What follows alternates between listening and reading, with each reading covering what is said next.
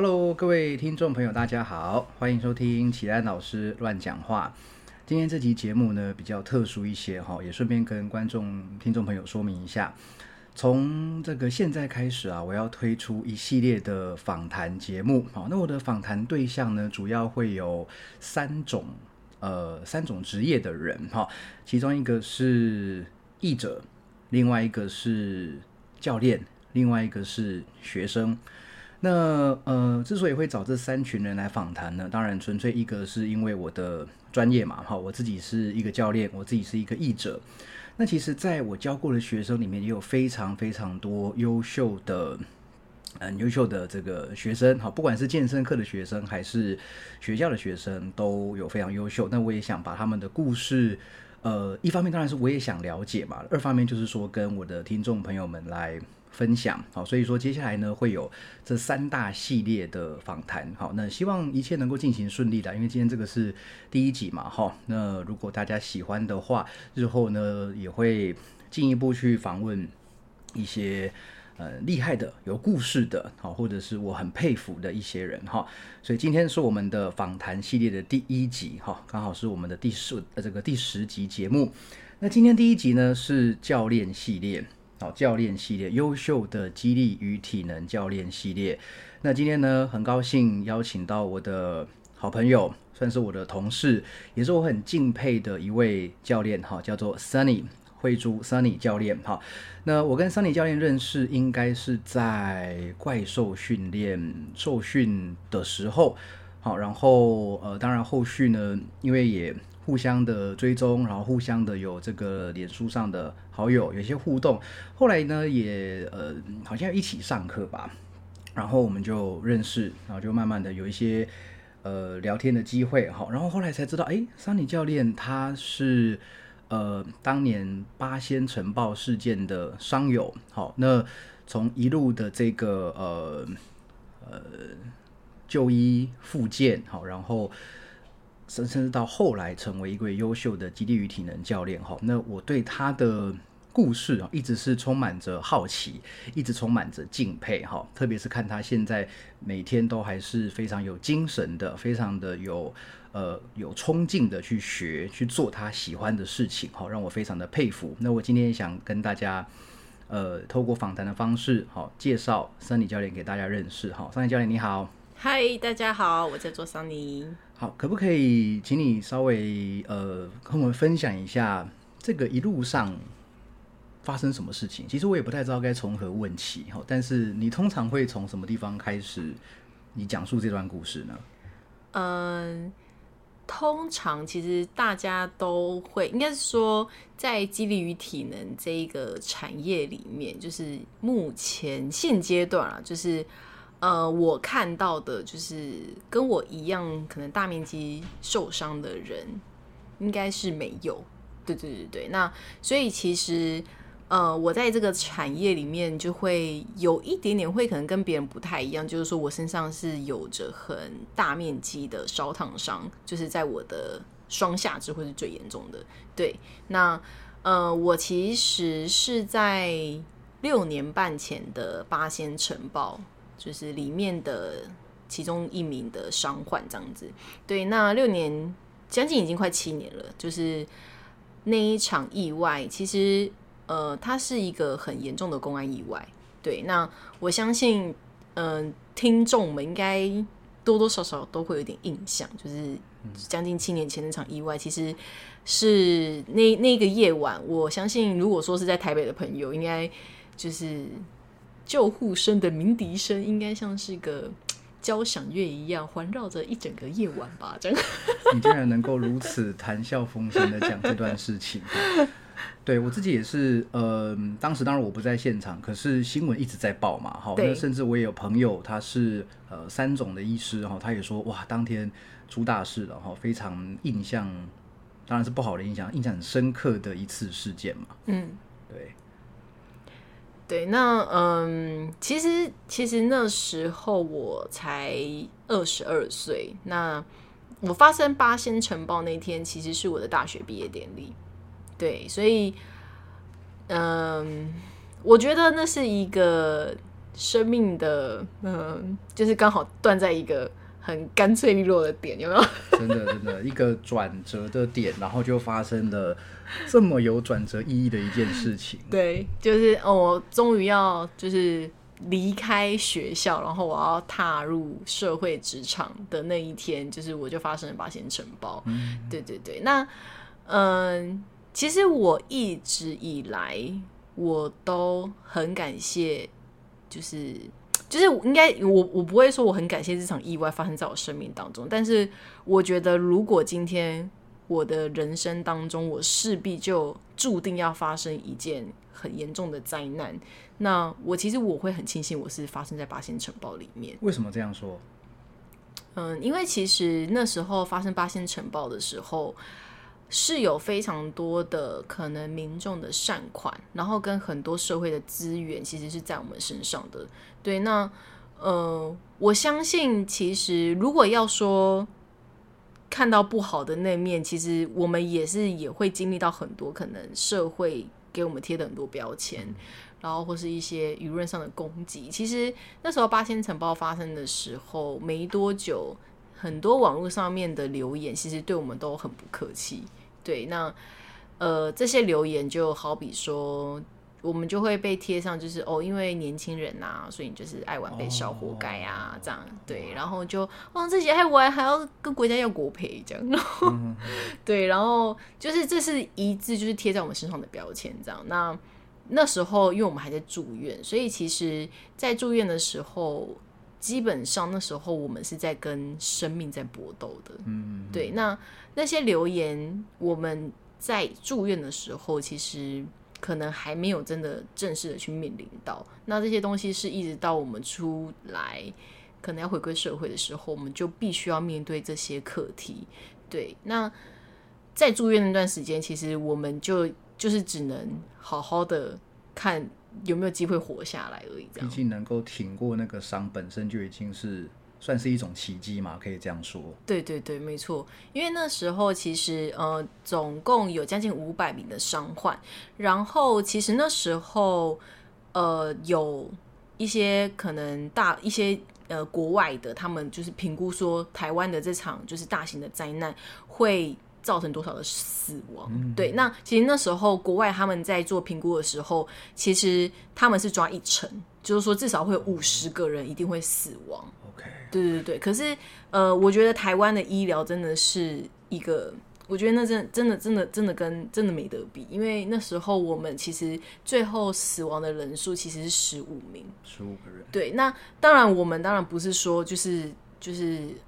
我觉得还是会为那些伤就是死亡的人就是感到很很难过。可是如果说真的以就是这样的数据来看的话，其实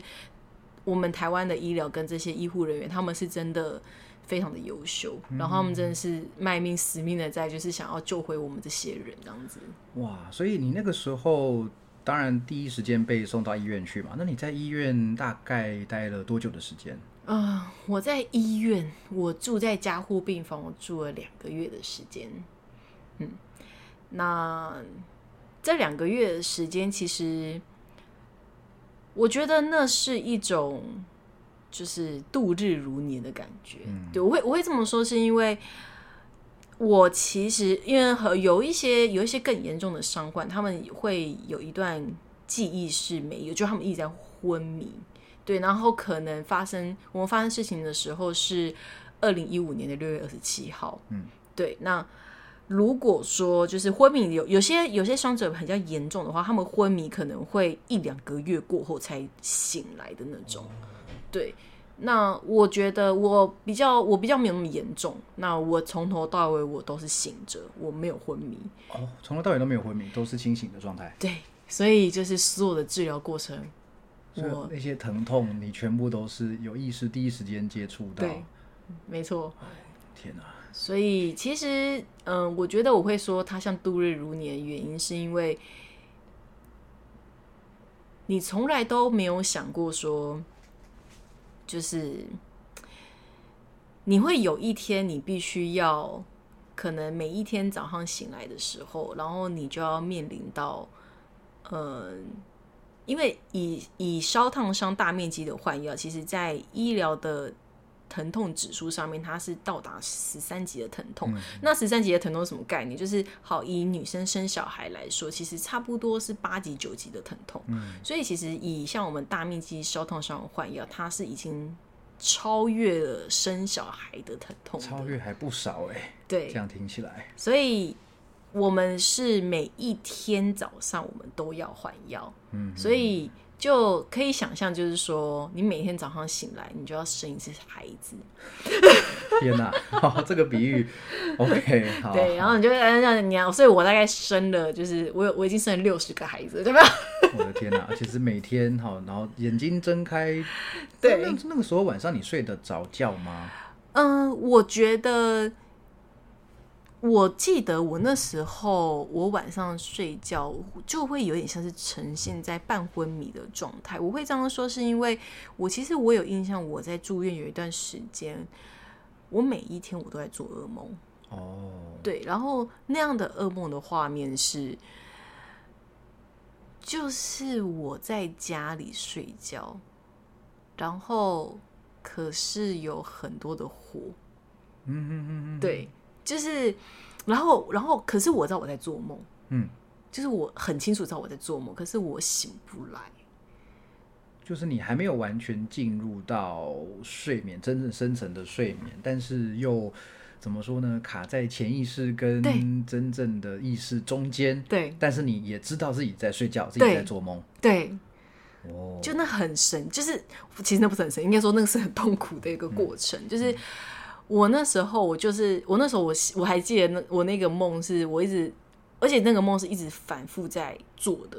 就是同样在家里，然后有火的这个梦。对，然后然后我就一直醒来，然后我就一直告诉我自己说，我知道我在做梦，然后我要醒来，然后我又很努力的把眼睛闭起来，然后睁开，然后我还在梦里这样。哦，哇，那真的是一个身心不断的一种折磨，哎，对不对？你。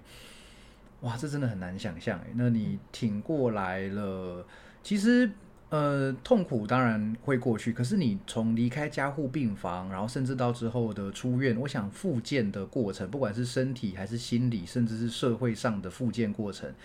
可能花费的心力不会输给在加护病房的时候吧？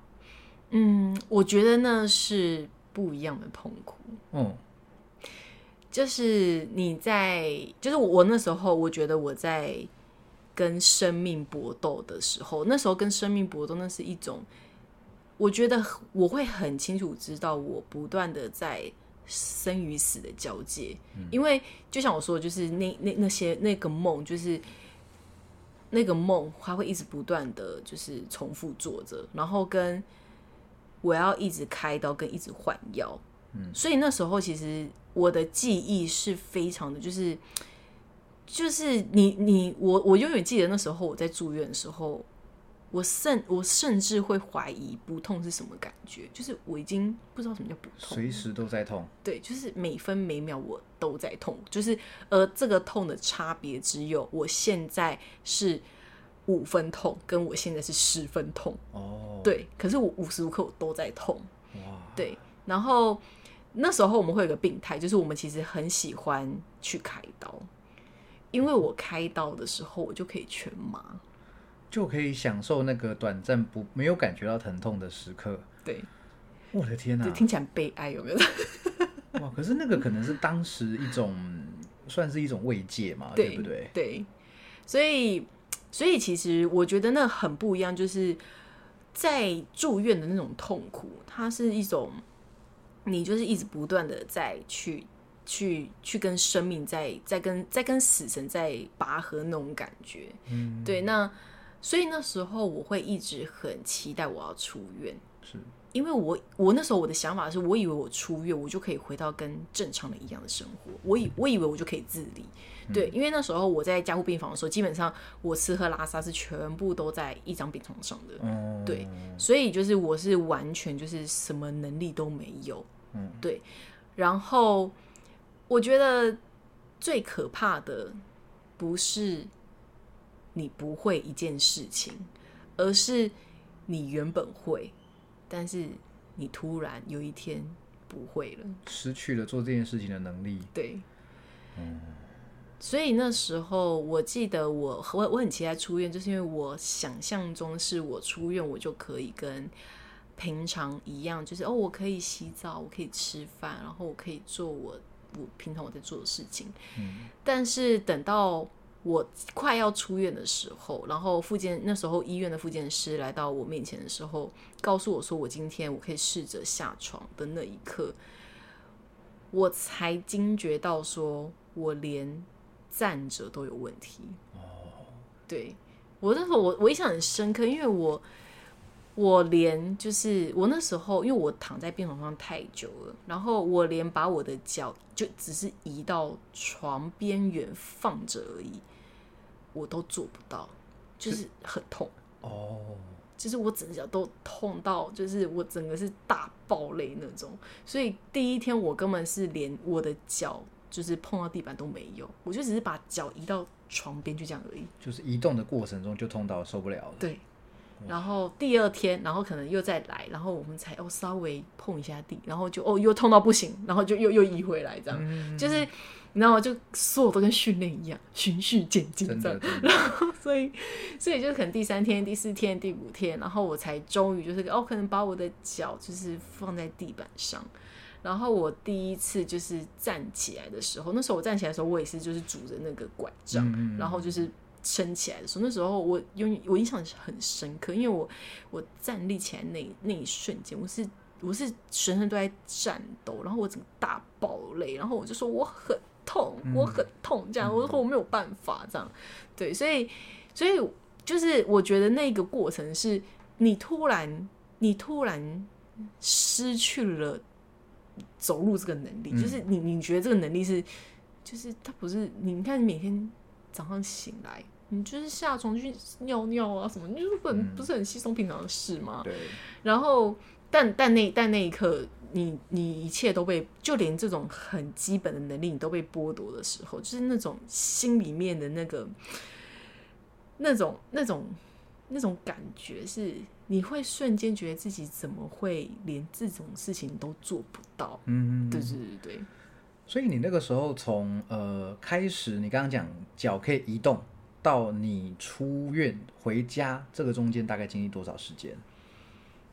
我那时候好像又在医院，至少也复健了也有快一两个礼拜然后对，然后他们才让我出院。那可是那时候我出院，其实我还是坐着轮椅出院，就是我还是不能好好的走路。哦，对所以我觉得那是完全不同的一个过程，因为呃，等到我真的出院，然后我要开始复健，复健跟在住院就是又是完全不一样的痛苦嗯程度。对，因为在复健的时候，那个是一种你就是一直在跟疤痕。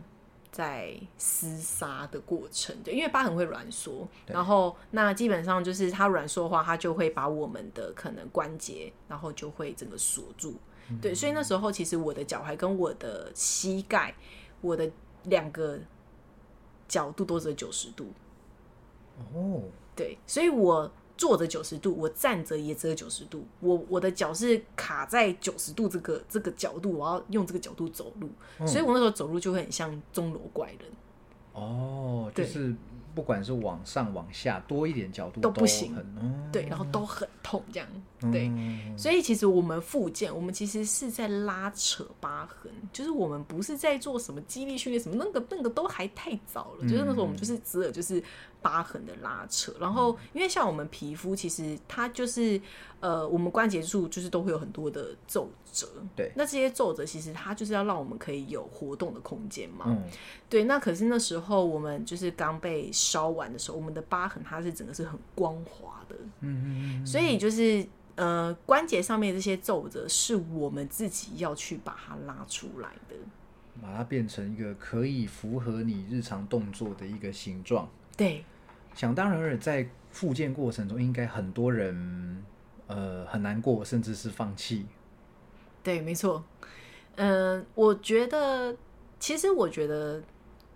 非常可以理解为什么会想要放弃，因为其实就连我在住院的时候，就是我都可以很能理解为什么很多人会想要放弃治疗。嗯对，因为那个真的太痛苦了，就是如果你没有一个很强大的信念支撑着你想要活下来这件事情，其实其实那是真的，就是就会觉得你就让我死了吧，就是不要再我不不想再继续承受这种折磨跟痛苦。嗯，对，那复健那又是也是一样，它就是一种，你今天就算你很认真的复健，你明天可能又回到原状。哦，对，因为疤痕它会，它是二十四小时都在挛缩，嗯，可是我们复健，我们不可能二十四小时都一直在动，就你可能跟不上它的那个速度。对对，我们跟不上，所以就是，就算我那时候我复健一年，然后我那一年我真的就是过着朝九晚五的复健生活，也是要很认真、积极的投入，才会才能够战胜它那种感觉。对，就是，嗯，我就反正基本上我每天早上醒来，我就八点醒来，然后九点我就去阳光基金会复健，嗯，然后一直到下午五点，然后回到家吃完晚餐。吃完晚餐之后，其实也不是说就没事，因为我们要洗护。洗护的意思是说，我们都会穿压力衣，然后我们要把压力衣脱掉，然后而且我们身上其实还是有很多伤口。嗯嗯，对，那我而且我们在复健的时候会有新的伤口出来。就是那个撕扯过后新的伤伤口，这样吗？对，就是呃，因为其实疤痕它是非常的脆弱的，所以呢，就是如我们如果呃今天，因为可是我们一定要硬拉它，不然的话你就会被被它困在那个角度。哦，所以我可能假如说我今天我脚九十度，然后我可能我今天很认真的复健，我可能哦我好不容易我可能现在有一百度了，嗯，可是如果说我在拉扯这段过程当中，就是疤痕它依然是就是会你会这样拉的时候，然后它可能在关节处，可能我的膝盖就会突然喷血这样。哦，因为它的伤口裂开了。对对对对对对，所以我们那时候就会，我们那时候到最后就会很习以为常，就是哦，我可能就是在做我在跪床，在在练跪床过程当中，然后如果你如果你突然看到我的膝盖渗血了，那我们都会觉得那是很正常的事情。哦，然后！就哇，你的膝盖又流血了，然后就哦，然后我们就会哦，好，我晚上又有多个伤口要处理了，这样。嗯对，所以就其实我们每天晚上回到家，我们就要花很多很多时间在做洗护这件事情。我要把压力脱掉，然后我要照顾我的伤口，然后再就是换上新的纱布。那这过程当中，就是我至少要花三到四个小时。嗯嗯嗯，所以等于是我吃完晚餐，我就要洗护，洗护完之后就差不多十点十一点我就要睡觉了，隔天早上再起来复健。哇，真的是每天都在一直做一样的事情，而且其实你是呃看不太到进步的幅度，对不对？对短时间之内，对，没错，哇，学习佛斯的那个感觉哈，一直把石头往上推，然后它一直掉下来，对你也不知道明天后天会发生什么事情。没错，真的就是一种你好像睡一觉起床，然后你又打回原形的感觉。嗯然后那时候每一天你都会觉得，就是一种啊，我昨天的角度去哪了？嗯，哦，啊，今天嗯又回来了，这样。嗯，那对，是什么样的呃想法让你继续坚持下去的呢？嗯，其实我觉得那时候我心里面我只是一直在告诉我自己说，我相信他有一天他一定会好，就这么简单。对对，我就一直告诉我自己说，我知道他有一天一定会好，然后我一定可以回到跟正常人一样的生活。嗯就是，但是我我不知道他要花多久，可是我心中就是很强烈的，就是这么相信着这件事情。这个信念是你从受伤有开始有意识的这一刻就自己一直告诉自己，还是后来有发生什么事情，还是说朋友、家人的什么哪一句话让你有这样的想法？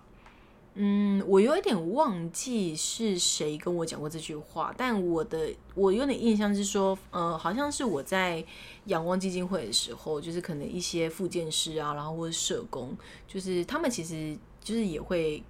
跟我们聊天，或是跟我辅导我们这样子。嗯对，那其实我那时候其实真的很感谢阳光基金会，因为我觉得那个地方在对于那时候的我来说，它其实是一个很大的一个心灵上的支柱。嗯对，因为其实，呃，我觉得就是我自己我自己本身的家庭，其实并不是出生在一个真的非常幸福美满的家庭，就是所以其实我在呃受伤的这段过程当中，其实我的很多可能精神上面跟呃一些很难过、很痛苦的一些情绪，就是我家人是他没他们是没有足够的能力可以去承接这个东西的，对，所以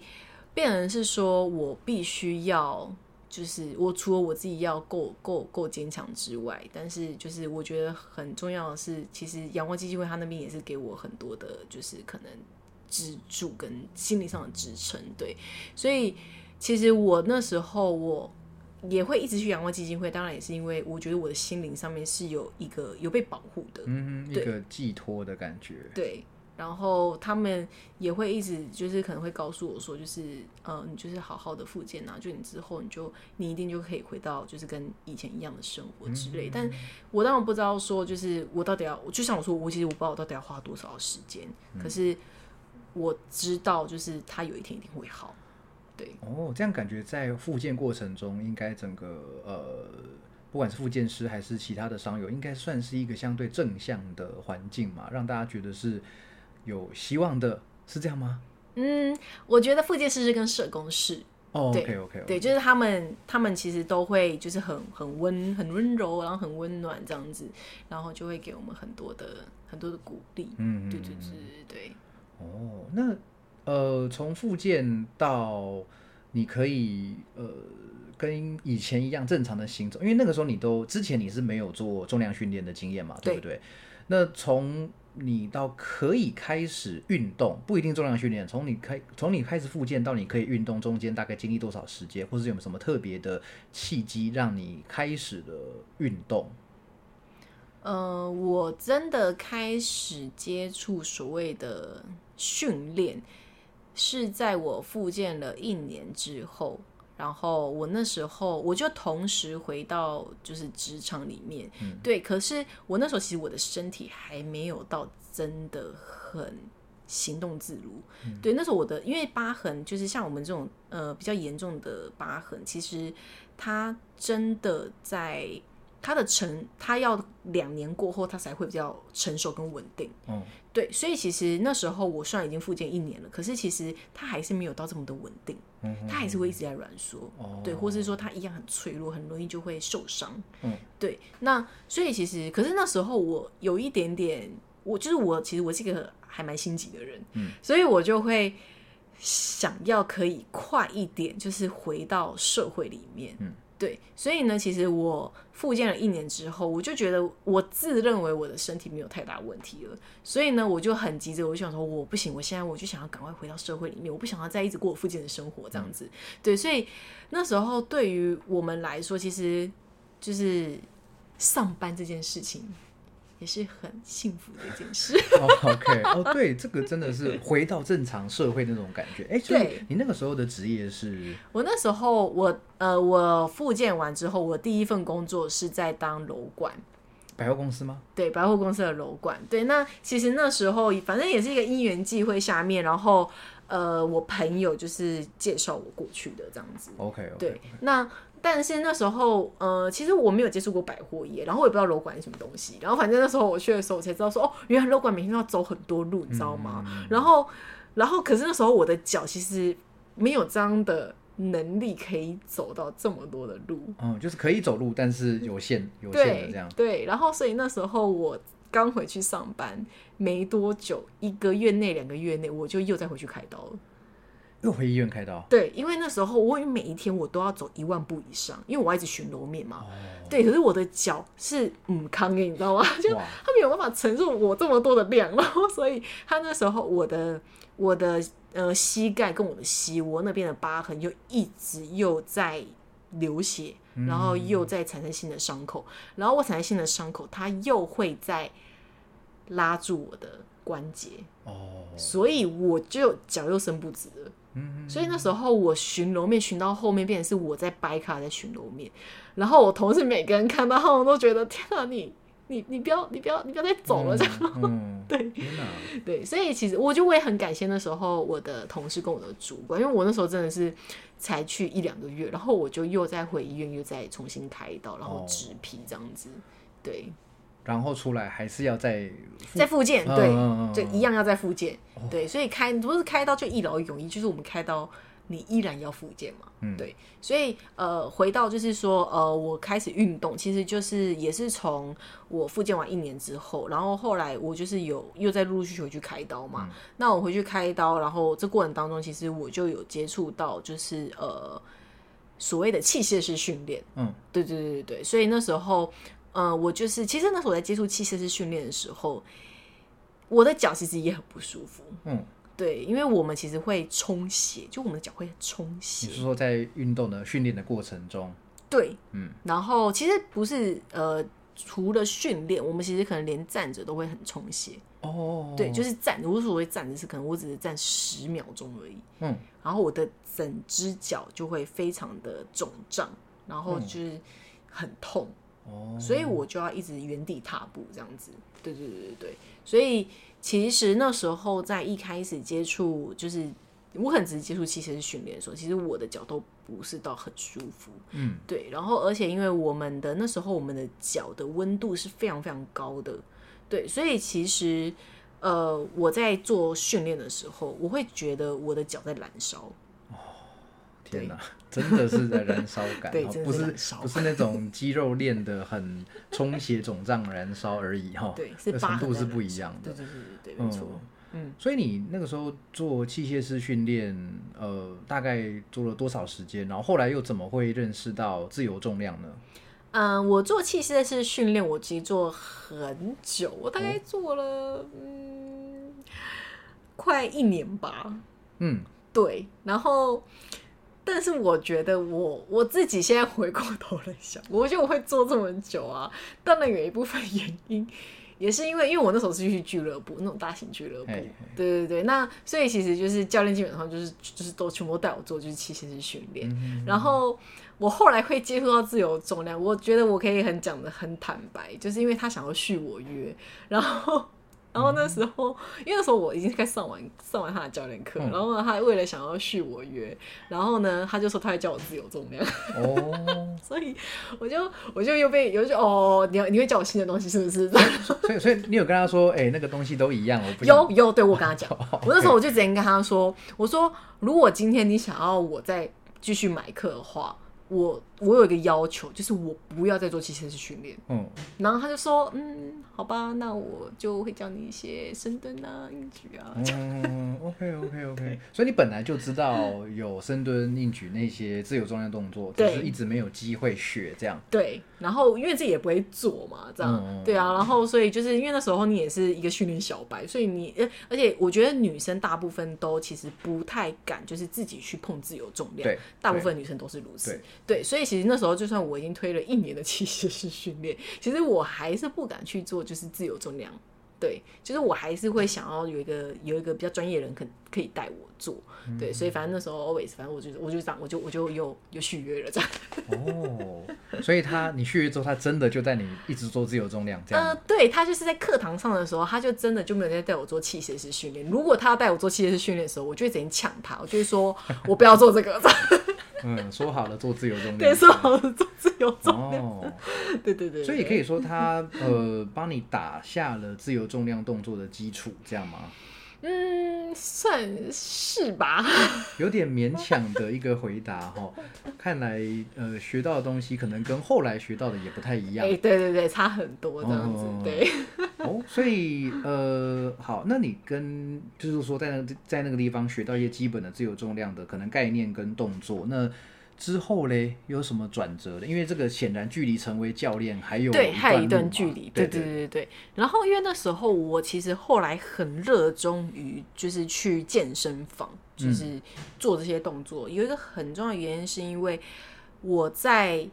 呃我在有一天那一天。就是反正就是我们，我像我刚刚说脚会充血，可是脚会充血，它也是体质。有一些伤友，他的体质就是他不充血的那种。所以他会恢复的比较顺利吗？就是他也不是，就是说，呃，好，比方说像我好了，我是那种我一开始的时候，我只要站十秒钟我就不行的人，嗯，然后呢，可是他可以站一分钟，哦，对对对，就是就是体质，可是我们其实都烧的差不多，脚都差不多很严重，OK 对，但是呢，他的体质就是他可以站到一分钟、两分钟，他都觉得他可能才会觉得不舒服，嗯。可是我是十秒我就不舒服了，这样，对，然后是在某一次，就是呃，反正就是经过了，就是呃一年，差不多快一年的这样的一个训练的过程之后，然后反正就有一次那个商友他来找我，就是来找我聊天什么的，然后那时候我们就是站着聊天，嗯，然后聊聊聊聊，然后结果他就突然说，哦，他累了，他想要坐下来休，他觉得他脚开始不舒服了，嗯，然后那时候我突然意识到，哦。我居然可以站的比他久哎，对，然后所以那时候我才突然回过头去想到说，哦，我觉得有可能是因为我一直有在可能，呃，可能有一样像呃走路啊，因为我的楼管要是走路嘛，那我觉得还有个很重要原因是我可能也是一直在做一些训练，对，所以我是从那一刻我才突然惊觉到说，其实这些东西它都是慢慢回馈给你的，嗯嗯，就跟附件一样。然后就是在某一个神奇的时间点，在特别的契机下发现了。对对对对对。然后，所以其实是在那一刻，我就我就更热爱，我就更热爱去健身房，就确定它是一个有帮助的事情。对，嗯。然后，所以那时候，呃，虽然就是因为其实楼管啊，反正基本上我们就是要，我们也是排班呐，就是可能有时候要上大夜，有时候上白班，就是反正。反正我那时候我也是很坚持，我一个礼拜我一定要去健身房两到三次的那种。嗯嗯，对。然后后来一直到就是我真的想要踏入这个产业，其实呃也差不多是已经训练了快一年半的时间。那时候我就很想要，可不可以自己就是来当教练？因为那时候其实虽然呃，其其实我讲坦白的是，我自己个人觉得我在上。这么久的教练课过程当中，我觉得大部分很多我学到的东西，还是我自己去，其实还是比较多是我自己去上网找的资料，或是我自己去看书来的，比较多一点点。所以教练主要是以动作的呃分享为主吗？嗯，我那时候我的教练嗯，就有点陪伴式的训练哦，真的。OK OK OK，对对对对对，所以所以。反正反正就呃对，所以其实那时候我就很想要，能不能就是把我自己喜欢的事情，然后变成我的工作这样子。嗯嗯。对，那可是我觉得这一开始的时候，你一定都会受到很多的反对的声浪，就是在你的周围当中。对，那我觉得我自己天生是比较叛逆的人，嗯，就从小到大都是都是如此这样。对，就就你刚刚说，你坚持一个礼拜。要去几次训练？还有你不想待这么久的医院还是附件，好像就有这种个性上在推动，对不对？对，嗯，就是就是就对，就是呃，就是基本上我就是一个很很很，反正就是很叛逆啦，嗯，对啊，然后所以那时候，所以就是。大家其实都劝我不要，因为呢，就是我不是本科系出来的，然后我也没有任何的相关经验，而且我也不是什么，我不是运动员，然后我以前我也没有什么什么太多的，就是可能什么运动的经验啊，还是什么的这样，而且我真的开始就是接触训练、重量训练或是器械式，还是你受伤之后才开始接触的，对，所以就是很多专业知识什么，然后我也都不知道，所以其实我觉得。就是那时候很多人，就是我觉得他们都，我相信他们其实都是出自于好意，因为他们不想要我走这么辛苦的路。嗯嗯嗯对我相信就是一定都是如此的。对，可是就是我我自己会觉得说，就是但是他是我我如果是今天是我自己选的，那我就会为我自己负责。嗯嗯，对，所以我就觉得别人说什么都不重要。因为他们不会为你的人生负责，嗯嗯嗯，可是你必须要为你自己的人生负责。对，这个负责真的是叛逆的先决条件，就是就像以前小时候要翘课，你要先知道这堂课的作业是什么，考试的范围是什么，你才有本钱去翘课。OK，那呃，对，所以呃，接下来嘞，下一步你去学了什么，或是做了什么吗？哦，后来我考的第一张证照就是是阿法的，就是那个 PFT 的证照。对对对对，那我考完那张证照之后，我其实有一段时间，我一开始我其实是先去就是大型俱乐部，但是我去了大型俱乐部，我只去了三个月，我就直接离开了。三个月离职，OK，我就直接离开了。对，那呃，我觉得我那时候会离开，其实。我那时候心里面其实有很多挣扎。第一个是，其实，呃，我我其实我知道我有业务能力，因为我以前曾经做过直销，嗯，所以其实我很清楚知道，就是我要怎么把课卖出去。嗯，那但是我觉得我在我在那边的这段过程，就是我一直感觉到的是，我觉得它不是我要的东西，嗯。因为在俱乐部里面，就是我必须要一直不断的销售很多的课程，然后呃，还有一方面是我自己心里面我会觉得好像哪里怪怪的原因，是因为我觉得我像在用 InBody 这张这张纸，然后在贩卖体态的恐惧。就是量了那个数字跟你说啊，你太肥了，你肌肉不够，你怎样怎样，然后就是用这个方法来说服对方买课。对，没错，嗯，对，所以就是那时候，其实我觉得我那时候其实我没有办法这么明确地说出这些东西，可是我自己心里面觉得好像哪里怪怪的，嗯就是好像跟我自己我自己我想要的那种教练，我我理想中的教练好像不太一样，对，所以呢，我就会觉得很奇怪，就是对我觉得我我在做我擅擅长的事情，对，因为我会卖课，可是可是我今天我当教练，难道我是要来当业务卖课的吗？那时候我自己心里面我会有这样的疑虑，这样子，对，所以后来其实我决定离职的时候，其实我觉得还有另外更重要的挣扎，心里面挣扎原因是因为。很多的人都会觉得说，你今天你只在一个地方，你待了这么短的时间，一定是是不是你有什么问题啊？嗯，对对对，很多在在呃出社会前，这个可能对现在的学生特别重要。很多人都会说，哎，你第一份工作你最少要待一年的时间。我想这个好像是一个潜规则嘛，可能很多人都听前辈长辈这样子讲过嘛，哈。所以你那时候待了三个月，嗯，对，就、所以其实我觉得像呃刚刚启然就说的，就是这一个根深蒂固的，就是像是一个观念吧。其实就是我那时候我心里面我也有这样子的想法，我就会觉得哈是不是我的问题？我我我我怎么才待三个月我就很想走了这样子？嗯嗯对，因为其实呃我在当楼管，我那时候我还是待了一年多，快两年这样。然后可是为什么我在这个地方我只只我只待了两三个月我就想要走？所以那时候我其实是心里面我也是会有这样子的一个。像是有点像是被这种东西、这个价值观绑架，对。可是我最后我还是觉得我就是要离职。果然很叛逆这样。然后我一离职之后，我其实我就接触到怪兽训练，哦我就直接去怪兽训练的，就是俱乐部。然后那时候我其实我就同时就是直接自己出来当自由教练。直接毅然决然转换跑道。对，怪兽教练俱乐部，其实我在两期哎、前两集节目也跟大家提过嘛，就是我如何从呃跨组到呃教练基地训练这一块这块产业哈，那基本上就是他的教练俱乐部是为期三个月的课程哈，那这三个月就是你缴了报名费之后呢，每一周两次去大概二到三小时的训练哈，那会有怪兽训怪怪兽训练的何立安和博士哈开一张课表，带着大家来操作哈。那当然也有我们是真的在里面训练哈。那除了学动作，也学学科知识，然后老师会分享一些比较。呃，时下比较夯的一些健身议题或者是训练方法，那当然更重要的，可能对我个人来说啦，还是认识到来自各方的这个优秀的人，优优优秀的教练。对，所以那个时候你是第几期的？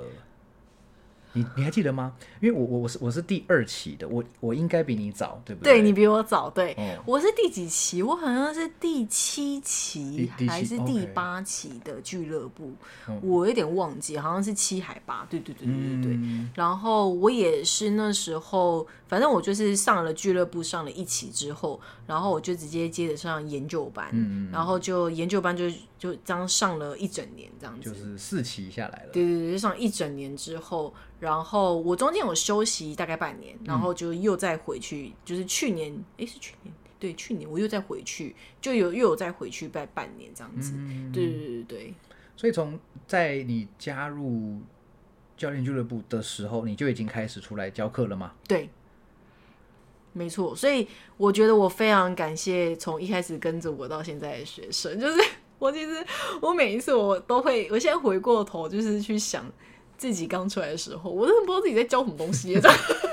我想很多教练应该也都是这样吧，哈。所以这个你知道，在好像我不确定这说法哪里来的哦，我是从在中国大陆的一个算是一个节目上看到，他说这个叫做什么傻瓜指数还是笨蛋指数，就是傻瓜指数的意思是你现在回头看几年前的自己，你会觉得很笨。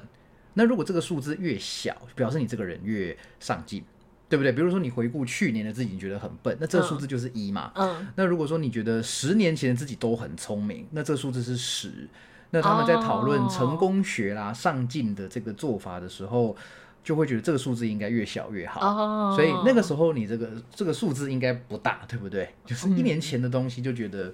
好像教的不太对，或者是说有一些可以调整的地方。嗯，嗯，对，就是我觉得我每一次就是都会，就是我其实我其实一直以来，就是我觉得我会一直去想要进修，想要去学习。我觉得我从来都不是想要跟别的教练去做比较，因为我觉得你永远都比不完。对，对，但是我觉得我想要做这些事情，我最重要的目的是因为我希望我可以对得起我的学生。嗯，对，就是一直可以，就是他们都很信任我，然后可以就是一直从我真的是从我有一些真的是从我一出来，然后到现在都跟着我那种。对，然后我每一次我其实有时候像我现在。就是可能在呃矫正他们一些可能比较细微动作的时候，我其实我心里面我都会觉得，干这是我之前我自己我都没有在矫正人家的这样。自作孽。对，我就觉得，我就觉得，然后我就想说，我真的很对不起你们这样。嗯，不过这也是一个教练的成长。我想，如果是认同你的学员，应该也会明白这个吧，对不对？我的教练在变强，那当然嗯对我来说是好事嘛，对不对？对，哎、真的是真爱哎，从一开始跟到现在，对不对？哈，那而且在除了接触肌力与体能训练之外，你最近这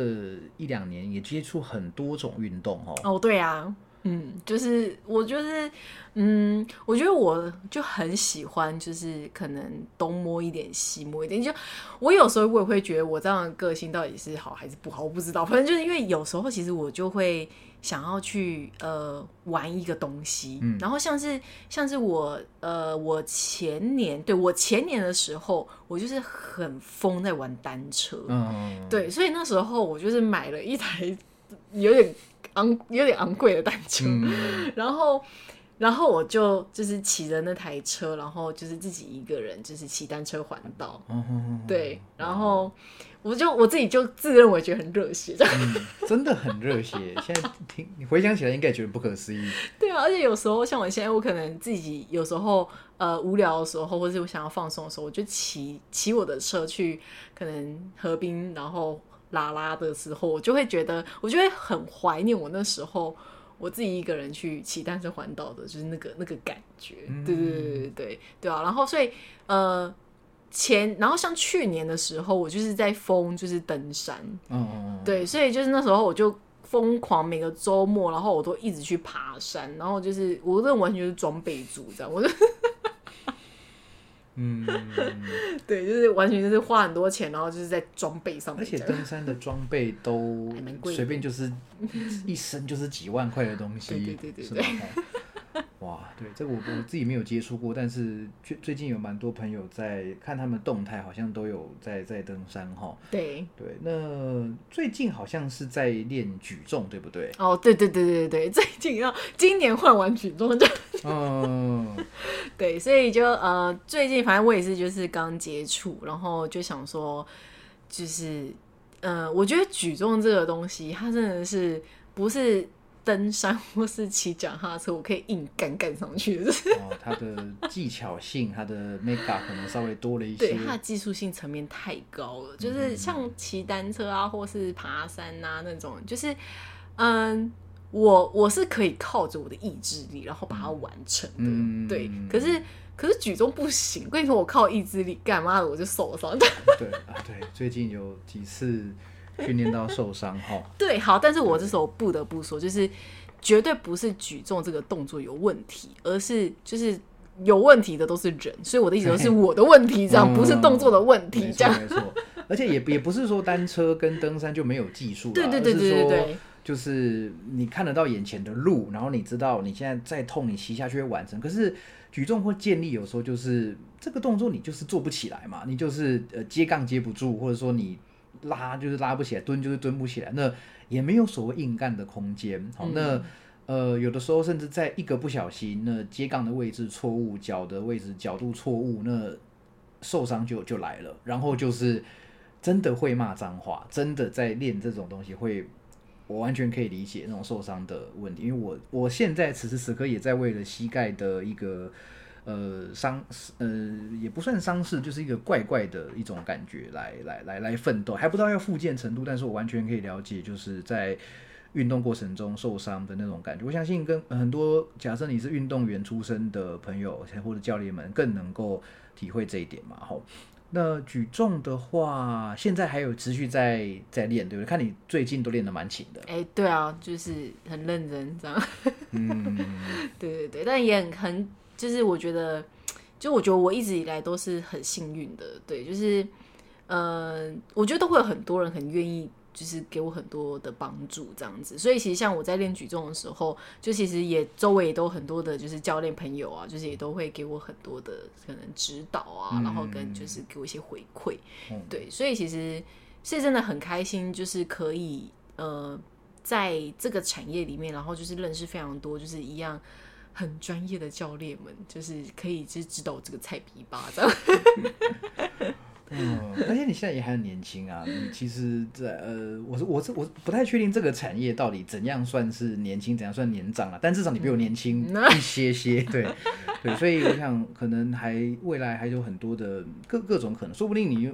又去玩健力，有装健力也不一定嘛，说不定什么时候就报名个什么比赛，要不干脆哎。你你学举重是在我之后，我们找同一位教练嘛，对不对？严格来说，你是我你是我师妹，对不对？那会不会也也去学个学个拳什么之类的？哈，然后就 对玩玩一下各种运动。对，所以你你还有没有哪一些想要尝试但还没有机会的运动项目啊？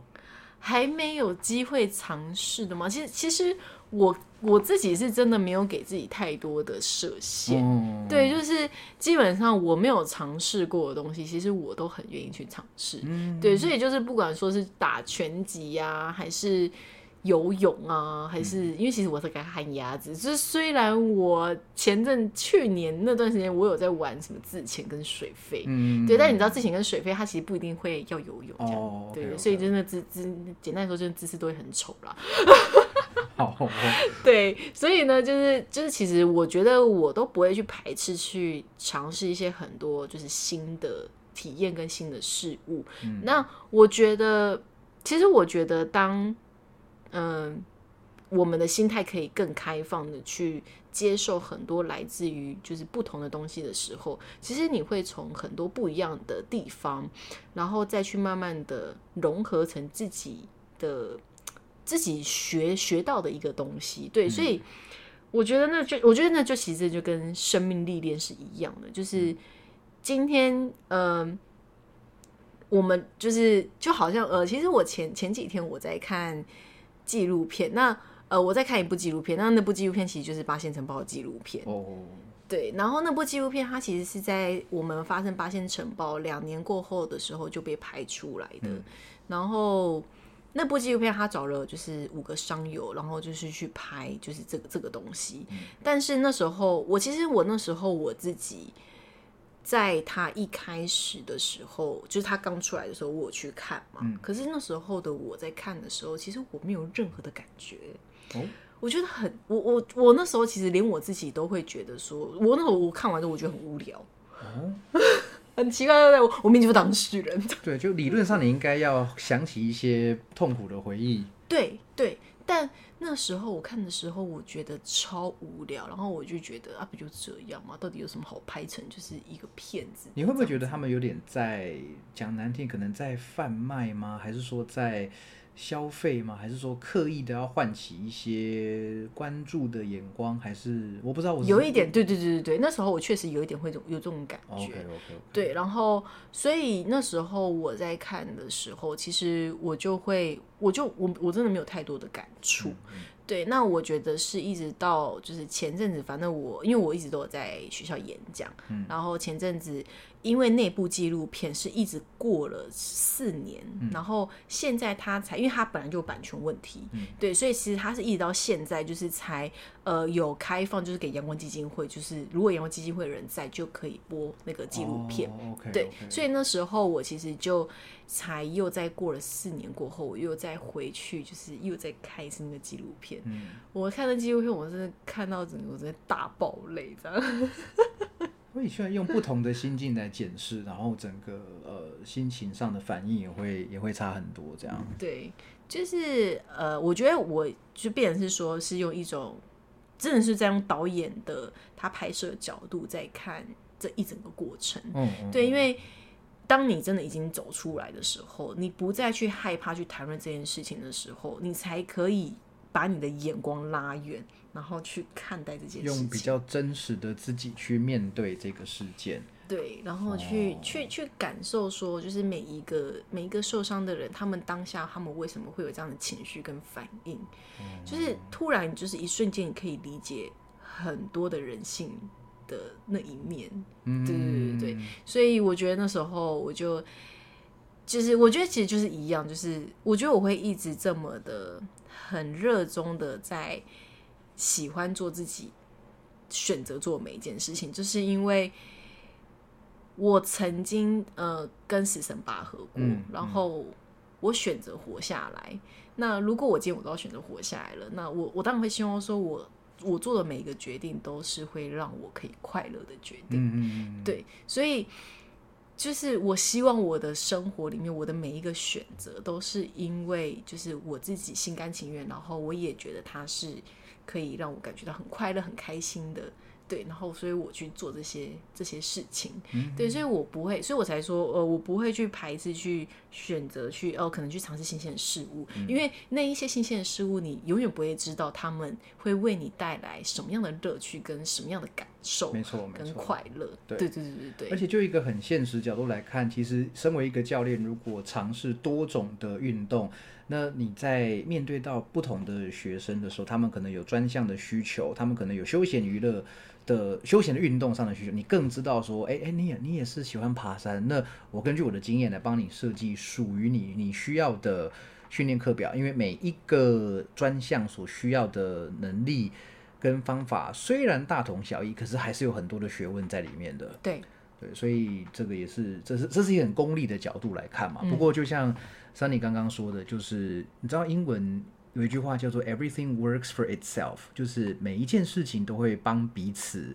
工作。哈，有人把它翻成万事互相效力啦，就是这个也是呃，我在几几呃两三集以前跟大家提过的，Steve Jobs 曾经讲过那个 connecting the dots，把各个点都连在一起的概念，就是说。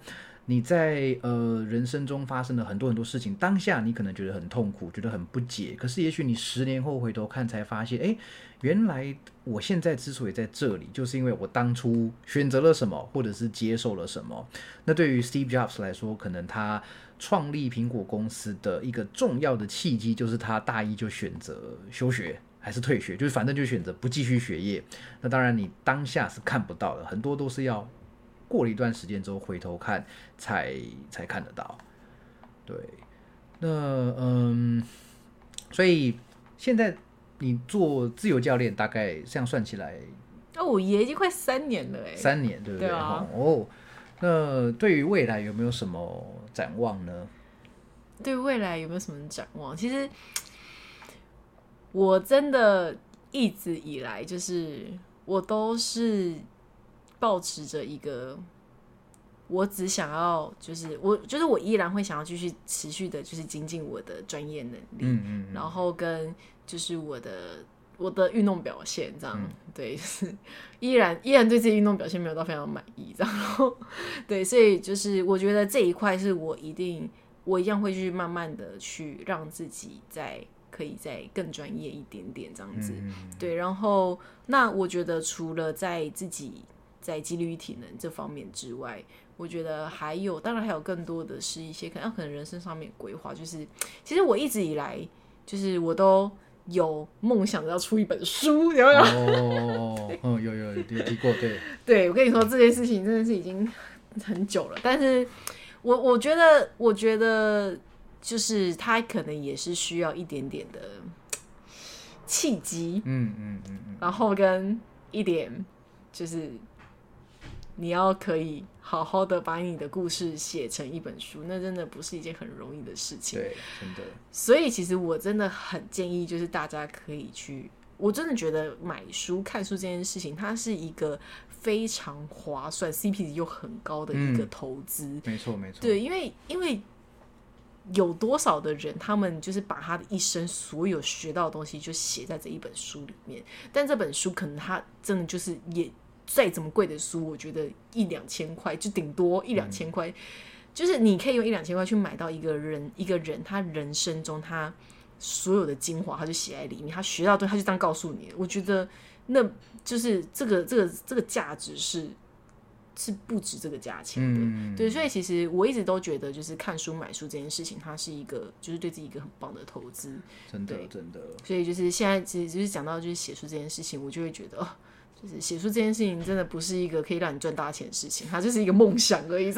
对对对对，哎，跟翻译一本书有点像哦，赚不了什么钱，但是某种程度上会上瘾的。就是你呃，当然翻翻书跟写书还是很不一样，因为之前我也有。跟你一样有曾经有写书的念头，甚至也也跟出版社谈谈过了，但后来又因为比较忙啊，然后因为他们可能要出版其他的书，就暂时先搁置。可是我试着写过一些东西，就觉得哇，这个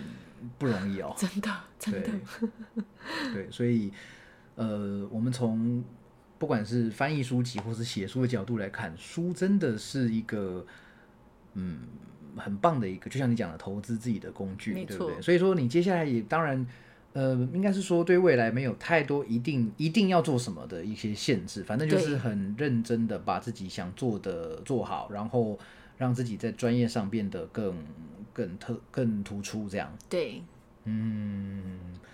OK，了解了解。好，那这个各位朋友哈，如果说你们听了今天的这个 Sunny 教练的故事的话呢，是不是也可以来追踪一下 Sunny 教练的 IG 哈？是 Sunny，然后底线 Fire Weight Lifter。我再念一遍哦，Sunny 底线 Fire Weight Lifter 哈。